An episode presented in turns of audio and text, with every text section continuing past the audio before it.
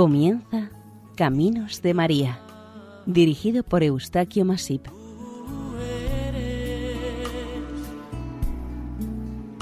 entre todas las mujeres. Nuestra más cordial bienvenida al programa Caminos de María. Les ofrecemos seguidamente el capítulo dedicado a la advocación de Nuestra Señora de Palevoisin. Agradecemos a don Manuel Arias del Secretariado Reina del Cielo por los datos aportados para la confección de este programa. También deseamos les sea de su agrado y les aporte algún nuevo aspecto en esta advocación.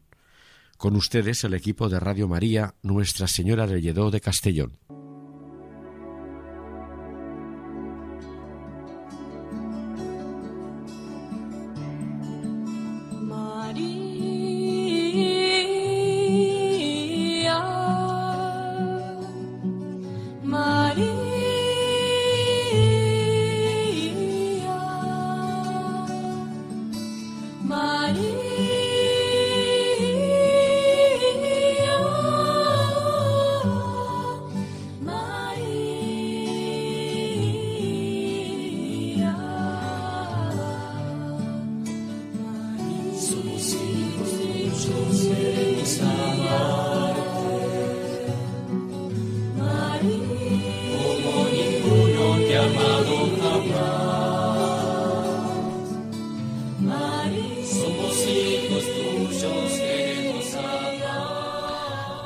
Martes 30 de enero de 1900, por la tarde, recibía León XIII en audiencia a Estelle Faguet, empleada de hogar de 56 años. Esta le comunicó al Papa las apariciones de la Virgen que había tenido en 1876 y le mostró el escapulario del Sagrado Corazón pedido por la Virgen. El cardenal Touchet, obispo de Orleans, la había acompañado a Roma y presentado al Papa. Debemos recordar que 1900 fue año santo y para celebrarlo más santamente, como decía el Papa en su encíclica Annum Sacrum, del 25 de mayo de 1899, había aconsejado algo tan magnífico como la consagración del mundo al Sagrado Corazón de Jesús, para lo cual ordenaba hacer un triduo el 9, 10 y 11 de junio en todas las ciudades y pueblos en la iglesia principal y el último día recitar la consagración que enviaba precedida de las letanías al Sagrado Corazón. Ahora en enero, León XIII le pedía a la vidente de Bellevoisin, Hija mía, dime lo que sabes.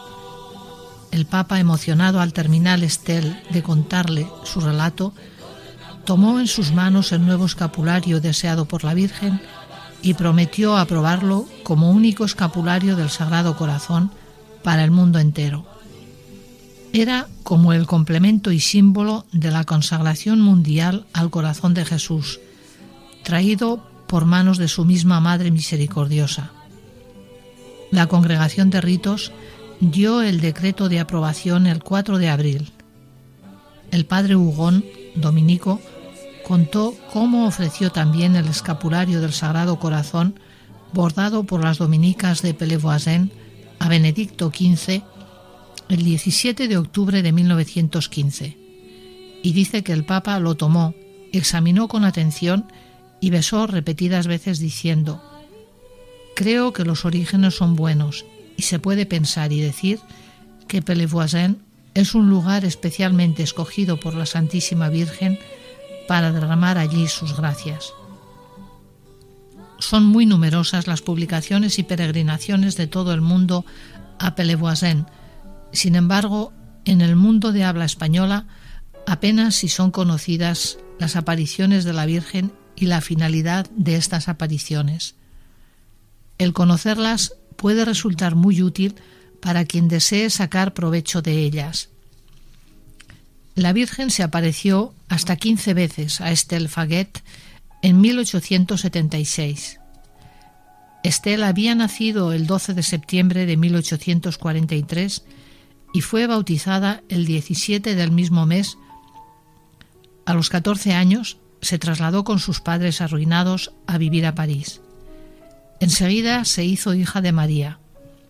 A los 18 entró en el noviciado de las Agustinas Hospitalarias, pero a los 20 tuvo que volver a su casa por una fractura de rodilla declarada incurable.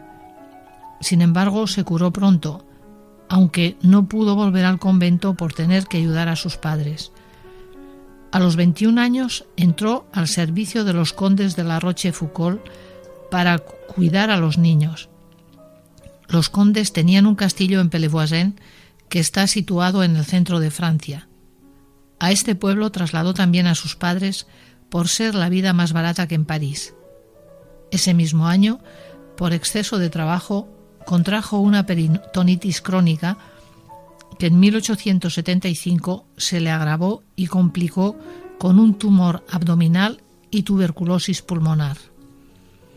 Sabiendo que ya no tenía remedio, sin embargo no se rindió y se le ocurrió a primeros de septiembre de ese año la extraña idea de escribir una carta dirigida a la Santísima Virgen en la que le decía Mi buena madre, de nuevo estoy postrada a tus pies. No puedes negarte a escucharme. No has olvidado que soy tu hija y te amo. Consígueme de tu divino Hijo la salud de mi pobre cuerpo para su gloria. Mira el dolor de mis padres. Bien sabes que ellos no tienen más recursos que los míos. ¿No podré acabar la obra que he comenzado? Si no puedes, a causa de mis pecados, obtener mi curación completa, podrás al menos obtenerme fuerzas para poder ganarme la vida para mí y para mis padres. Tú ves, madre mía, que están a punto de tener que mendigar el pan. Yo no puedo pensar en esto sin gran pesar. Acuérdate de los sufrimientos que soportaste la noche del nacimiento del Salvador, cuando te viste obligada a ir de puerta en puerta pidiendo asilo. Acuérdate también de, los, de lo que sufriste cuando Jesús fue tendido sobre la cruz. Yo confío en ti, Madre mía. Si tú quieres, tu Hijo puede curarme. Él sabe que yo deseo vivamente ser del número de sus esposas y que para serle agradable he sacrificado mi existencia por mi familia, que tanta necesidad tiene de mí. Dígnate escuchar mis súplicas, Madre mía, y presentarlas a tu divino Hijo. Que me devuelva la salud si le agrada, pero que se haga su voluntad y no la mía. Que me conceda al menos una entera resignación a sus designios, y que ésta sirva para mi salvación y la de mis padres. Tú posees mi corazón, Virgen Santa. Guárdalo siempre y que sea prenda de mi amor y reconocimiento por sus eternas bondades. Yo te prometo, Madre mía, si me concedes las gracias que te pido, hacer cuanto de mí dependa para tu gloria y la de tu divino Hijo. Toma bajo tu protección a mi querida sobrinita y ponla al abrigo de los malos ejemplos. Haz, Virgen Santa, que te imite en tu obediencia y que un día posea contigo a Jesús por toda la eternidad. Entregó esta carta a la señorita Reiter, quien la colocó entre las piedras de la gruta dedicada a la Virgen de Lourdes que hay en el Parque del Castillo. La respuesta a esta carta llegará a Pellevoisin la noche del 14 al 15 de febrero de 1876. Fue necesario que pasaran unos seis meses para que la Virgen respondiera a la carta de Estel, fechada en septiembre de 1875, y lo hizo en persona, y le dijo lo que más le había tocado el corazón, y era que cuando exponía la necesidad de sus padres y lo que ella había sufrido cuando fue de puerta en puerta pidiendo asilo, y cuando extendieron a su hijo en la cruz. Luego añadió Enseñé la carta a mi hijo. El 20 de enero de 1876 dispusieron los condes el traslado de Estel a casa de sus padres para que éstos la cuidaran en sus últimos días. Enciende una luz, déjala brillar, la luz de Jesús brilla en todo lugar, no la puedes esconder, no te puedes callar ante tal necesidad. Enciende una luz en la oscuridad. Dice Romanos capítulo 10, verso 14. ¿Cómo pues invocarán a aquel en el cual no han creído?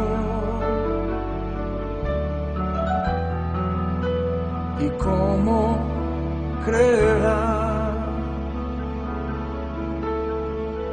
en aquel de quien no han oído?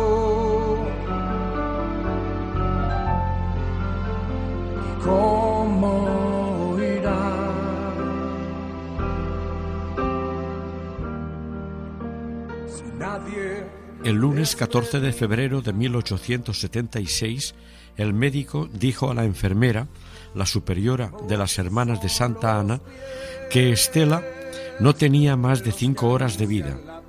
Hasta tenía el brazo derecho paralizado y la vista perdida.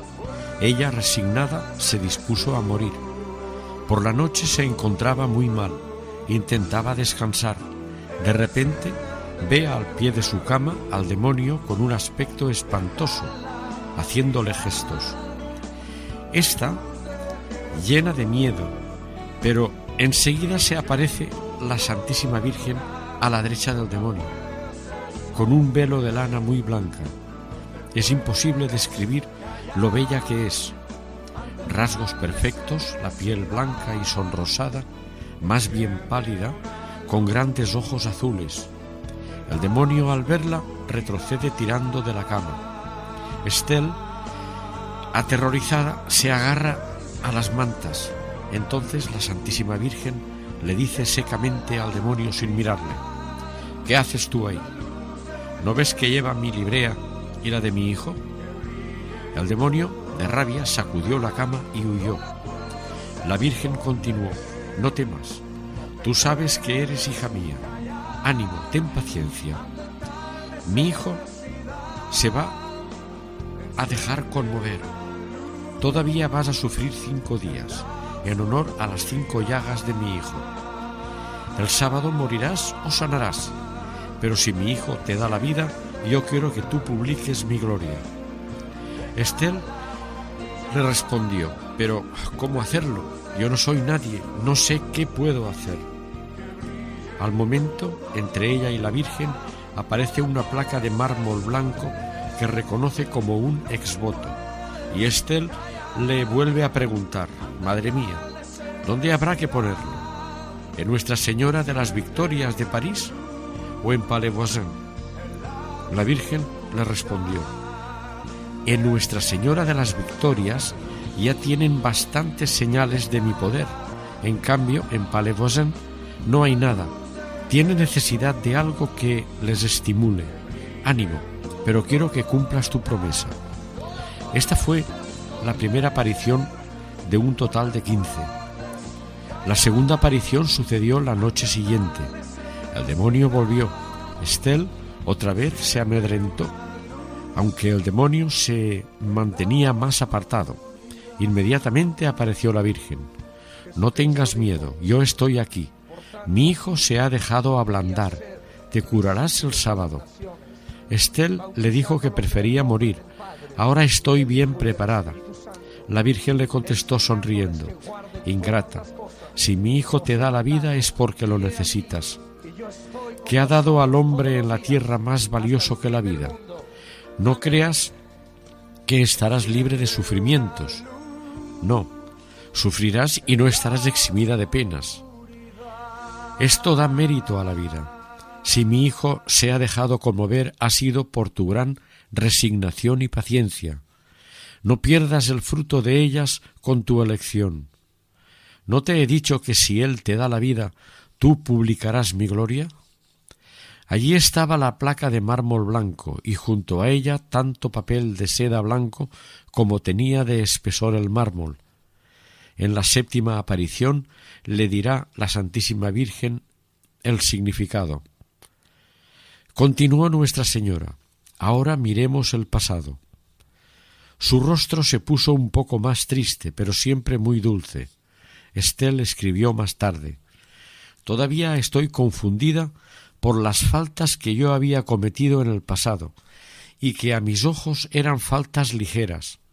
Sólo diré que me hizo graves reproches que tenía bien merecidos. Hubiera querido pedir perdón, pero no pude. Mi pesar era demasiado. Estaba atónita. La Santísima Virgen me miró con bondad y desapareció. Qué pena sentía yo. Estel cuenta la tercera aparición.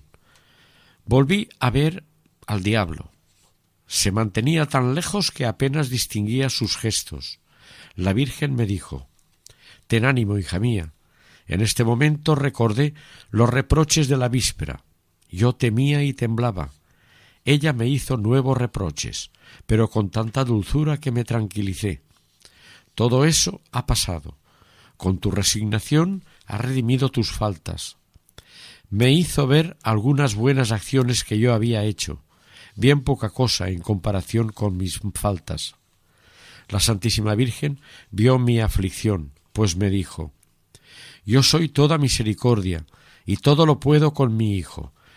Estel interpretó que su Hijo no sabe negarle nada.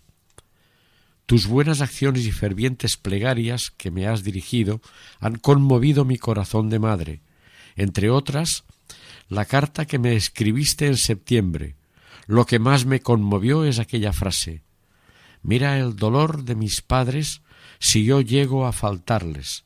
Están a punto de tener que mendigar el pan. Acuérdate de lo que tú sufriste cuando Jesús, tu Hijo, fue tendido sobre la cruz. Enseñé la carta a mi hijo. Tus padres te necesitan. En adelante procura ser fiel. No pierdas las gracias que se te han dado y publica mi gloria. La cuarta aparición tuvo lugar la cuarta noche con el demonio aún más lejos y la Santísima Virgen cerca. Estel tuvo la impresión de que la Virgen no permaneció mucho rato. Quiso pedirle gracias, pero no pudo expresar su petición.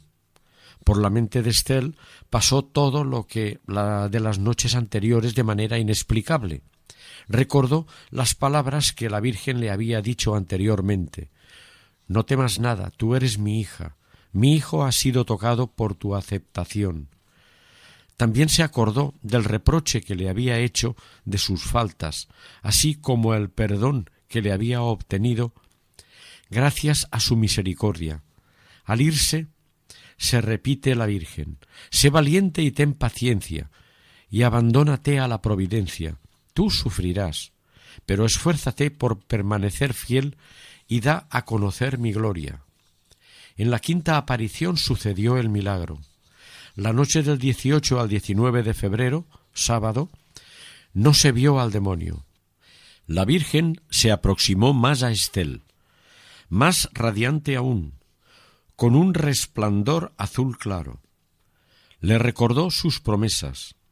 Como en otras apariciones, la Virgen tenía en sus manos una placa de mármol blanco, un exvoto, con esta inscripción He invocado a María en mi mayor miseria. Ella ha conseguido de su Hijo mi curación. Estel F. Sobre la inscripción un corazón traspasado por una espada, rodeado de rosas, y del que salían llamas por arriba. Si quieres servirme, sé sencilla, y que tus acciones respondan a tus palabras, le dijo la Virgen. Le preguntó Estel si debía cambiar de posición social. La Virgen le contestó Uno se puede salvar en todas las condiciones. Donde tú estás puedes hacer mucho bien y puedes publicar mi gloria.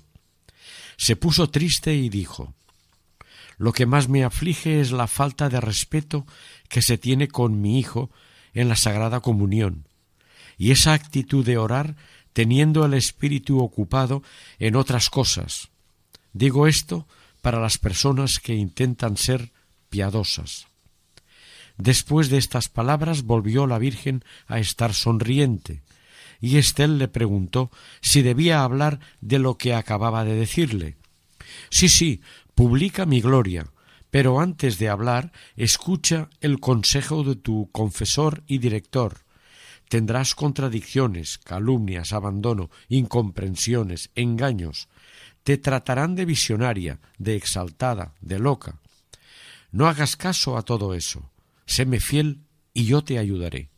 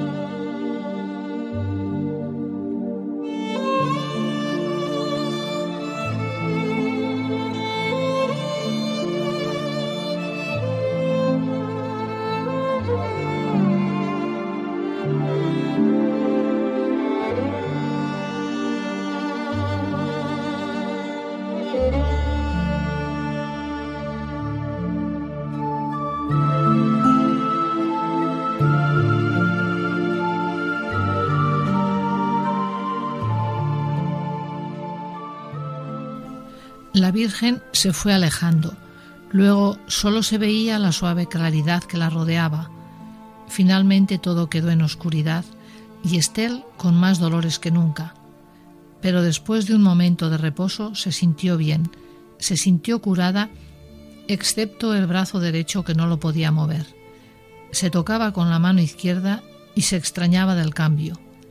Dichosa y agradecida, cerró los ojos para dar gracias a Dios. En ese momento se acercó su padre que la velaba con una señora del pueblo y se extrañó. Le preguntó cómo estaba y Estel le dijo que bien y le preguntó la hora. La señora Bordó, también extrañada de oírle hablar, contestó Son las doce y media. Su padre, desorientado, insistió en si necesitaba algo, pero ella dijo que no y cerró de nuevo los ojos para rezar, dando gracias al buen Dios. Una media hora después pidió de beber. Su padre, cada vez más extrañado, dio un salto hacia ella diciendo Pues es verdad que estás curada. ¿Qué quieres que te dé? Pidió cerveza que bebió con avidez. A las dos horas pidió caldo. Entonces fue el padre a levantar a su mujer, quien pensó que su hija había muerto. El padre le dijo que no, que ella decía que estaba curada. Los padres la estrecharon en sus brazos llorando de felicidad. A primera hora llegó el párroco trayéndole la comunión. Antes no había creído que la Virgen la curaría. Ahora le dijo, para probarme que lo que me has dicho es verdad, santíguate con el brazo derecho. Estel pudo hacerlo. El párroco, tembloroso y llorando, llevó las velas de la comunión al altar de la Virgen en la parroquia. Todo el día estuvo pasando el pueblo para ver a Estel. Esta ya en perfecto estado de salud, permaneció con sus padres en Pelevoisin hasta primeros de agosto en que volvieron los condes al castillo. La segunda parte de las apariciones comenzó el 1 de julio de 1876, primer sábado de mes. Fue la sexta aparición. Hacía una noche espléndida, pero con un calor agobiante. A las diez y cuarto, Estel entró ya en casa para obedecer al párroco que le había mandado no se acostase más tarde de las diez y media, pues por el deseo de ver a la Virgen se pasaba en vela hasta muy tarde. Para aprovechar los minutos que le quedaban, se puso de rodillas a leer en su cuarto un libro sobre la Eucaristía. Frente a ella se mostró la Virgen toda bella y dulce, maravillosa. El traje blanco con un cordón blanco acabado en dos borlas y el velo aún más blanco. Tenía las manos extendidas y de ellas caía una abundante lluvia. Ten calma, hija mía, paciencia, tendrás penas, pero yo estoy aquí. Ánimo, volveré. Al día siguiente aconteció la séptima aparición. Estelle se acostó a las diez y media. A las once y media se levantó creyendo que ya era la hora. Se vistió y de rodillas comenzó el Ave María. La Santísima Virgen vino rodeada de una guirnalda de rosas. En sus manos, cruzadas sobre el pecho, escondía un escapulario. Le dijo, Tú ya has publicado mi gloria. Le confió un secreto personal que ella reveló a León XIII cuando lo visitó a finales de enero de 1900 y continuó, sigue, mi hijo ha ganado nuevas almas que se han consagrado más profundamente a él. Su corazón tiene tanto amor por mi corazón que no puede negar mis peticiones. Por mí conmoverá los corazones más endurecidos. Para obedecer a su confesor, Estel le preguntó qué significaba la gran cantidad de hojas de papel blanco que había visto en las apariciones de febrero junto a la placa de mármol. La Santísima Virgen le dijo, servirá para publicar estos relatos como han hecho muchos de mis servidores. Habrá muchas contradicciones. No temas, ten calma. Estel le pidió para su gloria una muestra de su poder. La Virgen le respondió, ¿Es que tu curación no es una de las mayores pruebas de mi poder? Yo he venido particularmente para la conversión de los pecadores. Como Estel pensase todavía de qué diferentes maneras podía la Santísima Virgen hacer brillar su poder, ella añadió Ya se verá más tarde. Después desapareció suavemente. En la octava aparición, esta vez corta, que tuvo lugar el 3 de julio, la Virgen le dijo en tono de reproche Quiero que seas más tranquila, menos impaciente. No te he fijado la hora o el día que iba a volver. Tienes necesidad de reposo. No me voy a quedar mucho tiempo. He venido para terminar la fiesta. Debemos aclarar que aquel día había sido coronada solemnemente Nuestra Señora de Lourdes en presencia de treinta y seis obispos. La tercera parte de las apariciones comenzó el 9 de septiembre y esta fue la novena. Aunque Estelle había estado el día anterior con todos en la misa mayor en Pellevoisin, por la tarde el conde la volvió a llevar en coche. Abrazó a sus padres y fue a rezar a la habitación donde había sido curada. Cuando acabó el rosario a las tres menos cuarto, vio a la Virgen. Te privaste de mi visita el día 15 de agosto. No estabas lo suficientemente tranquila. Tienes el carácter francés que quiere saberlo todo antes de aprender y comprenderlo todo antes de saber. Ayer hubiera venido. Fuiste privada de ello. Esperaba de ti este acto de sumisión y obediencia. Desde hace mucho tiempo los tesoros de mi hijo están abiertos. Que oren, comprendió que se refería a los sacramentos, especialmente a la Eucaristía. El acto de sumisión era que no le habían dado permiso por la mañana para ir. La Virgen llevaba sobre el pecho un escapulario blanco de lana con el corazón de Jesús en rojo, coronado de llamas de las que salía una cruz. Tenía una llaga manando sangre y agua, encima una corona de espinas lo llevaría también en las siguientes apariciones. Dijo Me agrada esta devoción. Aquí en Pellevoisin seré venerada. La décima aparición sucedió el 10 de septiembre, domingo. Estelle estaba libre y volvió a Pellevoisin. La aparición de la Virgen fue muy corta. Con sus manos juntas, recogida en actitud de orar, le dijo Que oren. Yo les he dado ejemplo. La undécima aparición tuvo lugar el 15 de septiembre. Estelle tuvo permiso para volver a rezar en su habitación en Pellevoisin. Esta vez, al aparecerse la Virgen, de sus manos extendidas caía también como una lluvia abundante. Le habló de cosas íntimas para ella. Luego le dijo Tendré en cuenta tus esfuerzos para tener calma la pido no solamente para ti, sino para la Iglesia y para Francia. En la Iglesia no hay calma, que no hay la calma que deseo.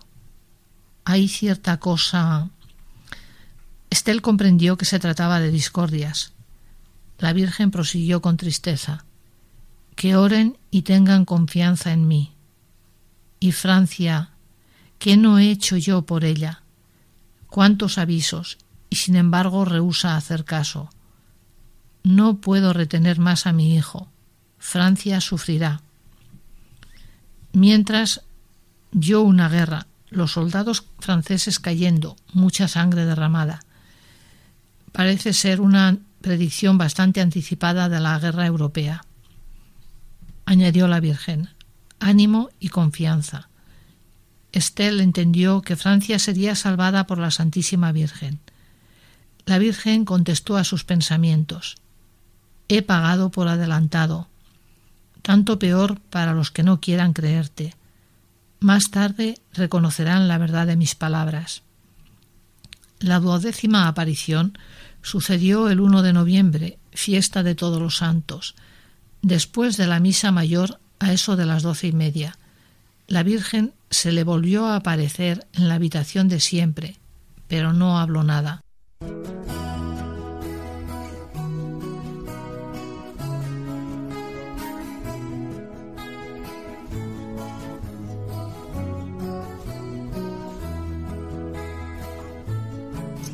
Padre nuestro que estás en el cielo, santificado sea tu nombre. Venga a nosotros tu reino. Hágase tu voluntad, así en la tierra como en el cielo. Danos hoy nuestro pan de cada día. Perdona nuestras ofensas, como perdonamos al que nos ofende. No nos dejes caer en tentación,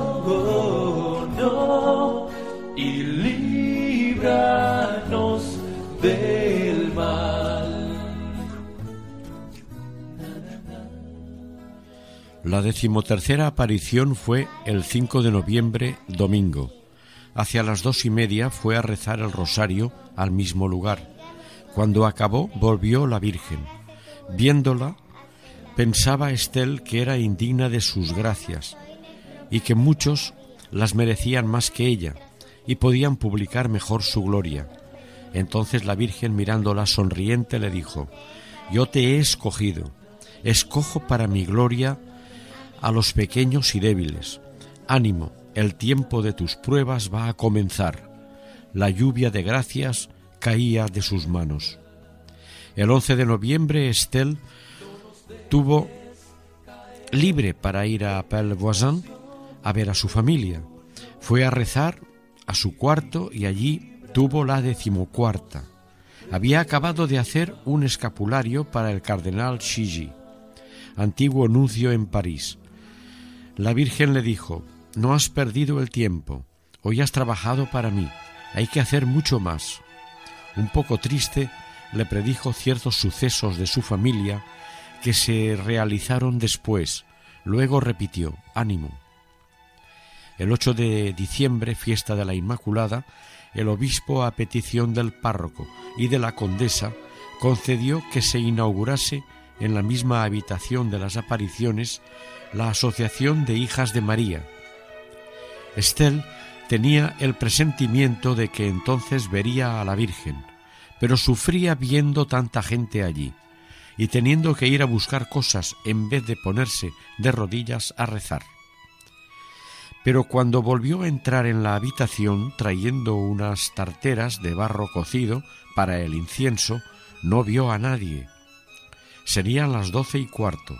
Aprovechó el momento para ponerse de rodillas e inmediatamente apareció ante ella la Santísima Virgen con el escapulario y rodeada de una guirnalda de rosas. Le dijo, Hija mía, recuerda mis palabras, y por tu mente y por su mente pasaron todas. Siguió la Virgen, repítelas a menudo que te fortalezcan y consuelen en las pruebas. No me verás más. Estel se echó a llorar diciendo, ¿qué será de mí sin ti, madre mía? Y María le respondió, yo estaré invisible junto a ti. Entonces vio una doble escena que representaba el porvenir. Por una parte, gentes coléricas con los vestidos en desorden, siguiendo a un jefe calvo que les conducía. ¿Podría ser Lenin? Ella pensó en una revolución. No tienes nada que temer de esos. Yo te he escogido para publicar mi gloria y propagar esta devoción. En otro plano, vio a gentes de bien, las cuales reconoció más tarde cuando se encontró con ellas. Pidió a la Virgen que le diese el escapulario que ella llevaba. La Virgen se sonrió y le dijo Levántate y bésalo. Estel se levantó sobre la punta de sus pies y la Virgen, inclinándose, se lo dio a besar con las dos manos. Fue el momento más delicioso de las apariciones y de toda su vida. Añadió la Virgen, irás a ver al obispo y le presentarás el modelo que has hecho. Dile que te ayude cuanto pueda y que nada me será más agradable que ver esta librea sobre cada uno de mis hijos y que todos se apliquen a reparar los ultrajes que mi hijo recibe en el sacramento de su amor. He aquí las gracias que yo derramaré sobre los que lo lleven con confianza y ayuden a propagarlo. De las manos de la Virgen caía una lluvia muy abundante y en cada gota me parecía ver gracias de sabiduría, de piedad, de conversión, de perseverancia, de voluntad.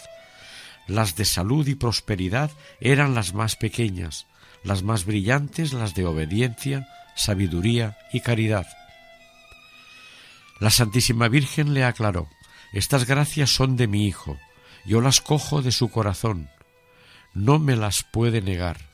Estel le preguntó, por encargo de su confesor, que había que poner en la otra parte del escapulario. La reservo para mí, propón tu pensamiento y la Iglesia decidirá. Ánimo, si el obispo no puede acceder a tus peticiones y surgen dificultades, irás más lejos, no temas nada, yo te ayudaré.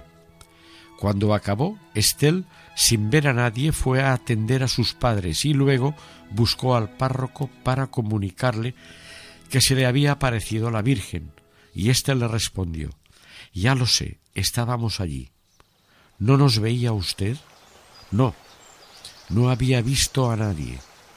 Y fueron testigos de la aparición, aunque sin ver a la Virgen, quince personas, entre ellas otro sacerdote, además del párroco y de su hermana, cinco religiosas, la condesa, sus dos hijas, etc. Además de los relatos bajo juramento de la vidente por orden de su párroco, entre otras cosas, hubo tres investigaciones canónicas, dos ordenadas por Monseñor Carlos de la Tour d'Auvergne, arzobispo de Bourges, a cuya diócesis pertenecía Pellevoisin. El 13 de enero de 1877 nombró una comisión para investigar la curación milagrosa de Estel, que después de interrogar a 56 testigos dio su dictamen favorable, y otra del 5 de diciembre de 1878 sobre sus éxtasis, las cuales confirmó. Monseñor de la Tour murió en 1879, convencido de las apariciones, pero sin llegar a dar su decreto de aprobación. Lo mismo sucedió también con Santa Catalina Labouré. En cambio, en la Salet y Lourdes se dieron los respectivos decretos de aprobación, una tercera investigación ordenada por su sucesor en 1893, Monseñor Servonet, no llegó a terminarse. El párroco Salmón, hombre equilibrado y espiritual, declaró solemnemente días antes de morir en Palais que nunca había dudado de las apariciones y repetía en su testamento que moría en la fe católica y en la firme creencia de ellas.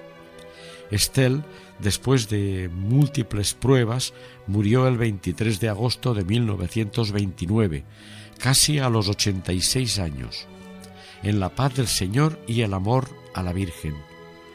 Fue el premio a los sufrimientos que le había anunciado Nuestra Señora.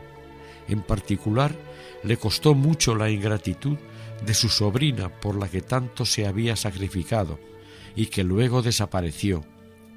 También cuando la calumniaron hasta decir que había tenido un hijo.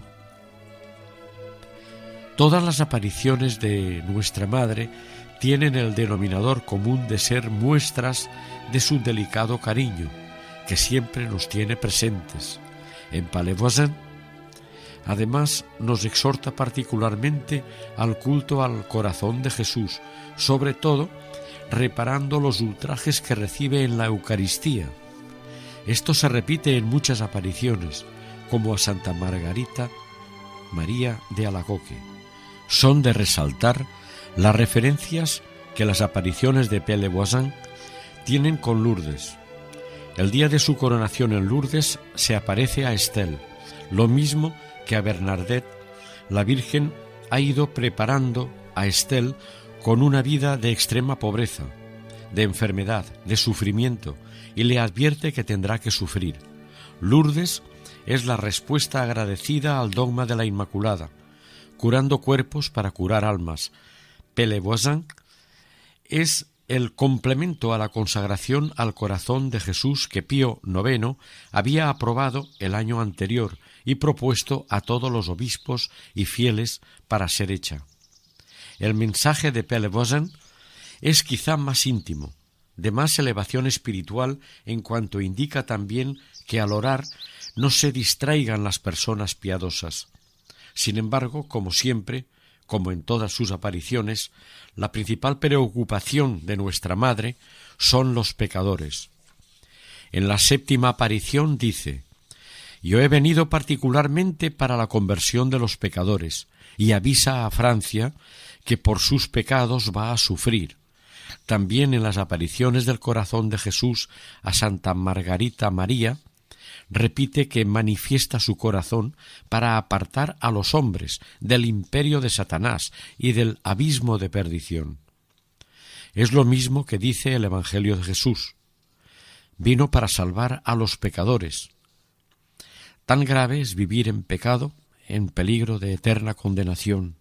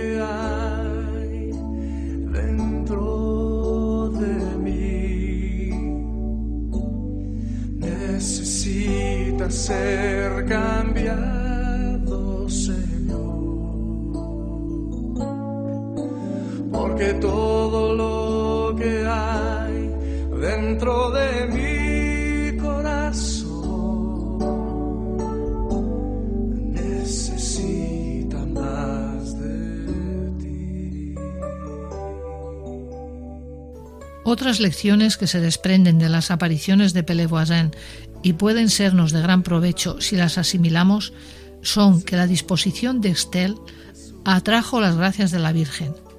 Esto es su resignación y confianza, su amor filial, su deseo de trabajar aceptando la pobreza, la pobreza de su condición social, su deseo de contribuir a la gloria de Dios y de la Virgen. Todos los días rezaba el rosario y varias veces se le apareció la Virgen cuando lo está rezando. La visión del demonio es aviso de cómo ronda siempre a nuestro alrededor. Está más lejos a medida que Estel se arrepiente más de sus pecados y se entrega más a la Virgen, ante quien éste huye. Llevar la librea de la Virgen y de su Hijo, medallas o escapularios que son adaptación del hábito religioso a los seglares, es una defensa contra el demonio. Está claro que han de llevarse adecuadamente. El solo hábito no hace al monje. Santa María le inculca, nos inculca ante todo la confianza en ella, que es toda misericordia y que todo lo puede con su Hijo Dios. Que tengamos ánimo y paciencia en el sufrimiento uniéndolo al de Cristo. Esto es lo que da mérito a la vida precioso don que sería ingratitud, y lo es en tantos, no aprovecharlo, pues lo necesitamos para ganar méritos. Muestra repetidamente nuestra Madre cuánto le gusta y qué beneficioso será para nosotros dedicar nuestra vida a publicar su gloria. Le gustó que Estel se lo prometiese. Eso en el grado supremo son los votos religiosos, pero la Virgen expresamente le dijo que en todos los estados de vida puede hacerse mucho bien. Un siglo después, el Vaticano II insistió en la obligación de todo cristiano de tender a la santidad según su estado. Sin embargo, tanto para recibir las gracias como para realizar el apostolado, se requiere el arrepentimiento de las faltas. La mayoría qué pocos nos dolemos de nuestras faltas, ni de nuestros pecados. Podemos pedirle a Santa María, nuestra Madre, que nos ayude, como a Estel, a conseguir verdadero arrepentimiento y propósito de enmienda y a ofrecer en reparación nuestros sufrimientos. Por ellos le dijo que había redimido sus faltas. Pero la principal finalidad de las apariciones marianas de Pelevoisin y lo aprobado por los papas es el escapulario del Sagrado Corazón. La misma Virgen se remite al juicio de la Iglesia y la forma más apropiada de llevarlo es la medalla escapulario que ha determinado la Iglesia que sirve para sustituir a todos los escapularios. Llevar el escapulario del Sagrado Corazón o la medalla escapulario es señal de nuestra consagración a Él, garantía de las promesas a los que honren su imagen y vivan su espiritualidad de consagración y reparación. La Virgen en concreto prometió a Estel especiales gracias de conversión, piedad, perseverancia, salud y prosperidad, de obediencia, sabiduría y caridad. Gracias que sería insensato no esforzarnos por alcanzarlas para nosotros y para los demás. Santa Margarita María de Alacoque en carta a la madre de Somés, el 24 de agosto de 1685, le comunica una revelación del Señor. Como este sagrado corazón es manantial de todas las bendiciones, las derramará en abundancia en todos los hogares donde esté expuesta su imagen para ser venerado. Por este medio, unirá a las familias desunidas y ayudará a las que teniendo alguna necesidad acudan a Él con confianza. Sobre las comunidades que le honren y se pongan bajo su protección, derramará la unción de su caridad, y si decaen por sus pecados, las restituirá a la gracia, desviando los golpes de la justicia divina. Dará especiales gracias a las personas que manden hacer estas imágenes y a quienes las propaguen, según añadió en otras ocasiones. En otra carta a la misma madre de Somés, el 2 de marzo de 1686, concretaba El Señor desea que mande hacer una lámina con la imagen de este sagrado corazón, a fin de que cuantos quieran ofrecerle sus homenajes en privado puedan tener imágenes en sus casas y otras más pequeñas para llevarlas consigo. La santa llevaba una se difundieron mucho en 1720 cuando la terrible peste de Marsella, sobre todo por obra de la religiosa salesa Ana Magdalena de Remusar, a quien el Señor le había revelado la futura plaga y el maravilloso auxilio que sería la devoción de su sagrado corazón. Al principio se llamaron salvaguarda y estaban hechas de un trozo de lana blanca con la imagen del corazón de Jesús bordada en oro, con una cruz entre llamas y rodeado de espinas. La primera inscripción a su alrededor era Oh corazón de Jesús, abismo de amor y de misericordia, yo pongo toda mi confianza en vos. Luego, más tarde, Sagrado Corazón de Jesús, tened piedad de nosotros. Más tarde se generalizó Detente, el corazón de Jesús está conmigo. Y de ahí el nombre de detentes. Innumerables veces han servido como defensa en las pestes, escudo contra las balas y sobre todo ayuda en las tentaciones. En la Guerra Civil Española, muchos soldados, sobre todo los requetés, lo llevaban cosido sobre el bolsillo de la guerrera. Benedicto XIV, en 1748, envió a la princesa polaca María Alexinska, con ocasión de su matrimonio con Luis XV, gran número de sagrados corazones de tafetán bordados en oro. A petición del padre Ramier, Pío IX indulgenció en 1877 el llevarlo añadiendo en él Venga a nosotros tu reino. Puesto que la invocación de hoy nos remite al corazón de Jesús, terminamos con una oración dirigida a él. Corazón divino de Jesús, dignísimo de la adoración de los hombres y de los ángeles, corazón inefable y verdaderamente amable, digno de ser adorado con infinitas alabanzas, por ser fuente de todos los bienes, por ser origen de todas las virtudes, por ser el objeto en quien más se agrada toda la Santísima Trinidad entre todas las criaturas. Corazón dulcísimo de Jesús, yo profundamente os adoro con todos los espíritus de mi pobre corazón.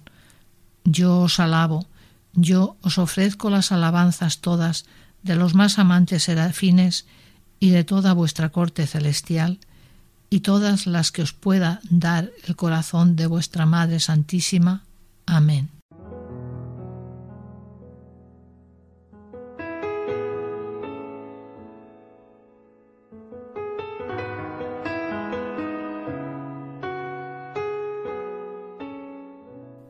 Aquí finaliza por hoy el programa Caminos de María, dedicado hoy a la advocación mariana de Nuestra Señora de Pellevoisin. Gracias por su amable atención y seguir en nuestra sintonía.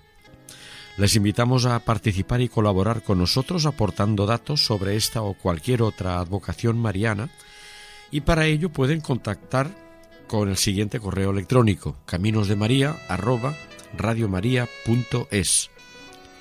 El equipo de Radio María en Castellón, Nuestra Señora del Lledó, se despide deseándoles que Dios y la Virgen les bendigan.